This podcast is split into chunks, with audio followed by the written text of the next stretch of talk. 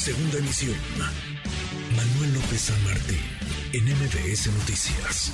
Ya platicábamos sobre las fisuras que hay en la coalición Va por México dentro del PRD, ni se diga, escuchaba ya Miguel Ángel Mancera, el presidente del Sol Azteca, Jesús Zambrano. Ayer conversamos con Ricardo Monreal, que se mostraba optimista, decía, estoy más optimista que hace 15 días, la votación previa que debió, pues, eh, ante lo atropellado de la misma, suspenderse y regresarse el dictamen para modificarse a comisiones. Ayer también el coordinador del PAN en el Senado, Julen Rementería, nos decía, nosotros vamos en contra, nosotros, todos los senadores, las senadoras de Acción Nacional, votaremos en contra y se mantuvieron, se sostuvieron ahí. Kenia López Rabadán, senadora, vicecoordinadora del PAN en la Cámara Alta. ¿Cómo estás, Kenia? ¿Cómo estás, senadora? Muy buenas tardes.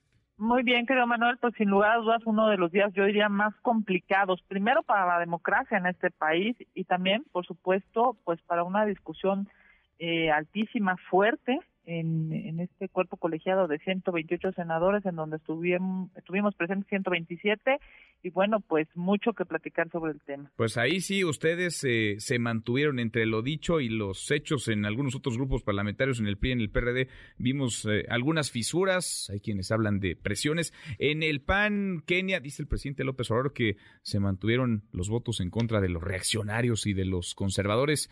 Está hablando de ustedes. ¿Por qué votar en contra ayer, Kenia? Porque la estrategia de seguridad en este país no está funcionando, porque el presidente de la República sigue aneciado una estrategia de seguridad que está ensangrentando a México. Cada día hay más feminicidios, más asesinatos, más desaparecidos, Manuel, y pareciera que el presidente de la República no se da cuenta. Es obvio, pues, que la estrategia de seguridad tiene que cambiar.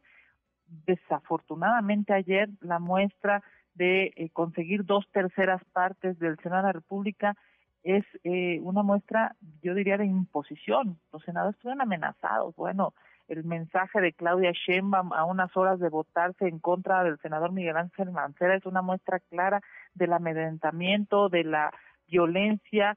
Eh, lograron dos terceras partes a propósito del miedo de los senadores, pero imagínate tú, Manuel, si hoy un senador de la República le tiene miedo al gobierno, pues qué terror le van a tener después los ciudadanos a este mismo gobierno. Terrible, la verdad. Es, es un asunto eh, delicado, ya hemos escuchado, digamos, los argumentos, los ánimos están polarizados.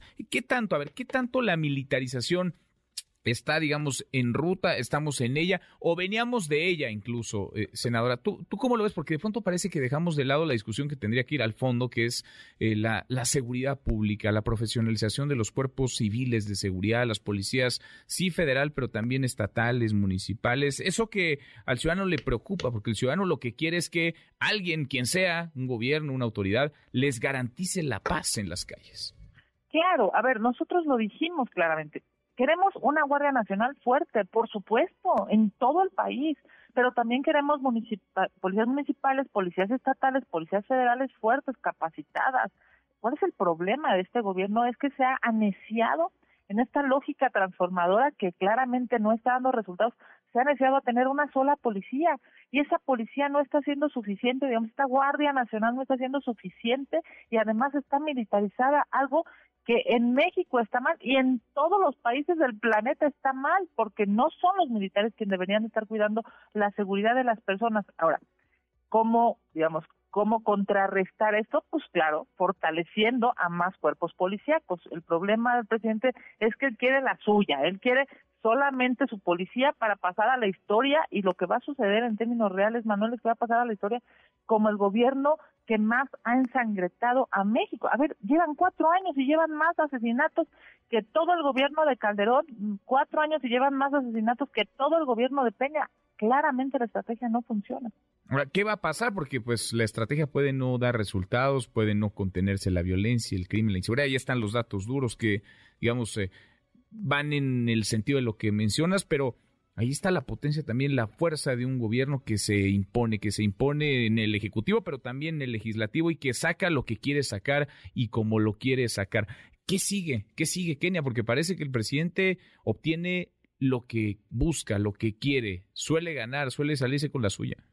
Claro, obtiene lo que quiere a través de amenazas. O sea, quien ganó ayer fue el miedo de los senadores al gobierno. Yo te diría, hay un tema preocupantísimo en la agenda por venir y es esta destrucción que quiere hacer del INE.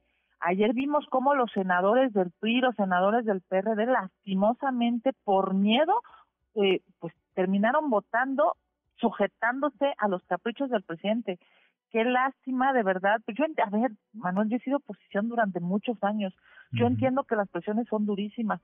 Entiendo también que los senadores quieran proteger eh, sus patrimonios, sus empresas, sus familias, pero entonces, ¿quién va a proteger a México? México necesita a legisladores valientes. Lo que sigue en términos electorales es preocupantísimo. Yo le decía ayer a un senador del PRI, oye, pues si te doblaron en esta, te van a doblar también en el electoral.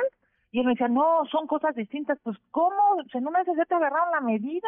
Es obvio, Manuel, que necesitamos exigirle a los legisladores, porque los legisladores, si tienen algo que proteger en pues que dejen sus escaños, que dejen sus eh, diputaciones, que se vayan a cuidar sus negocios, pero que dejen que alguien valiente esté aquí tomando decisiones, que no se deje comprar, no se deje amenazar, no se deje convencer. Hoy es tiempo de valientes, de hombres y mujeres valientes de verdad que lo que pasó ayer es tristísimo para la democracia en este país. Pues eh, Kenia, vamos a ver qué, qué pasa por lo pronto. Pues parece ya un asunto ganado en el terreno legislativo. El presidente López Obrador lo, en cuanto lo apruebe Cámara y Diputados, seguramente lo va a festejar también y el ejército, la marina seguirán en las calles. Si nada cambia de aquí hasta entonces, por lo menos hasta el 2028. Gracias como siempre. Muchas gracias, Kenia. Te mando un abrazo a ti y a tu auditorio y por supuesto aquí seguiremos defendiendo a México porque se necesita levantar la voz y ser por supuesto la voz de millones de mexicanos. Aquí estamos en el Senado de la República. Un abrazo a ti y a tu auditorio. Otro de vuelta, gracias. Noticias.